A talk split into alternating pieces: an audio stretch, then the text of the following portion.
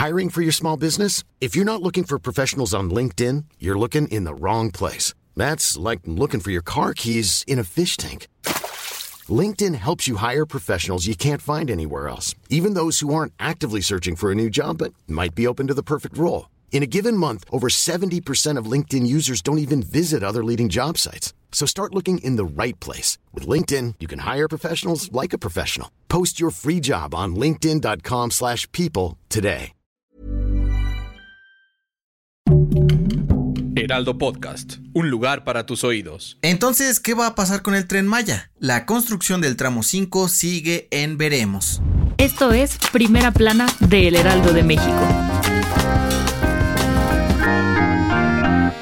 El tren Maya sigue sumando capítulos a su dramática historia. Por si no lo recuerdas, la semana pasada AMLO lo declaró obra de seguridad nacional para volarse los amparos que había en contra de su construcción, pero este lunes le dieron un revés. Sí, un juez de Yucatán decidió mantener la suspensión definitiva de las obras del tramo 5 que va de Playa del Carmen a Tulum, a pesar de los esfuerzos del gobierno federal por reactivarla. Y es que desde mayo pasado, la obra se frenó por completo luego de que se presentara un par de amparos por parte de un grupo de activistas que argumentaron que no había estudios sobre el impacto ambiental en la zona. Y como no podía ser de otra forma, López Obrador reaccionó a la noticia y en la mañanera de este lunes dijo que los grupos de pseudoambientalistas que se oponen al tren Maya están financiados por el gobierno de Estados Unidos, quienes se sienten dueños de México y buscan frenar la transformación del país. El presidente aseguró que esto solo está haciendo que la obra salga más cara para las arcas del gobierno mexicano, por lo que espera que se eche a andar otra vez lo antes posible, pues aseguró que han hecho todos los procedimientos al pie de la letra para que el proyecto siga adelante. Esta historia continuará. Gracias por escucharnos. Si te gusta Primera Plana y quieres seguir bien informado, síguenos en Spotify para no perderte de las noticias más importantes.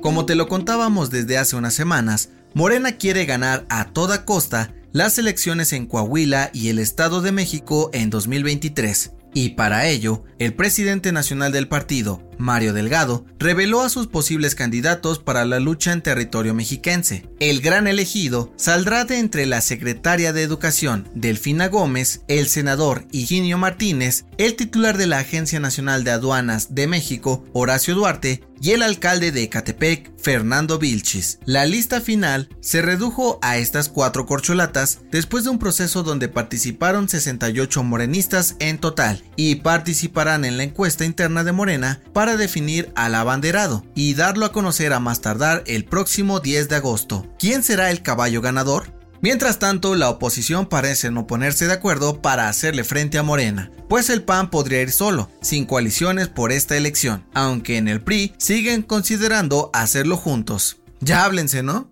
En otras noticias, este lunes, la Secretaría de Seguridad y Protección Ciudadana informó que detuvieron al exfiscal general de Veracruz, Jorge Winkler Ortiz, después de más de dos años como prófugo de la justicia. El exfuncionario es acusado de los delitos de tortura, desaparición forzada y secuestro entre 2016 y 2018. En noticias internacionales, la farmacéutica Bavarian Nordic, creadora de la única vacuna aprobada contra la viruela del mono, dio a conocer que ya trabajan en un plan para producir más dosis del biológico para intentar frenar el brote del virus a nivel mundial. Y en los deportes, la Federación Mexicana de Fútbol anunció la destitución de Maribel Domínguez como entrenadora de la selección femenil sub-20 por conductas inapropiadas contra algunas jugadoras y no obtener buenos resultados.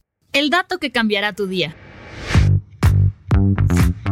Típico. Estás en una reunión y de repente tu estómago empieza a protestar la falta de comida, haciendo ruidos extraños que te ponen en una situación vergonzosa. Pero, ¿sabes por qué pasa esto? De acuerdo con un estudio de la revista Scientific American, el estómago e intestinos se mueven constantemente para mezclar y llevar la comida a través de todo el sistema digestivo, pero cuando están vacíos, solo empujan aire. Cuando esto pasa, las paredes de nuestros órganos básicamente se convierten en una sala de que entre más vacía está, más fuerte suena, como un gran eco. Según los expertos, si no puedes comer nada para evitar estos sonidos, tomar un vaso de agua amortigua el ruido para que no pases momentos vergonzosos. Yo soy José Mata y nos escuchamos en la próxima.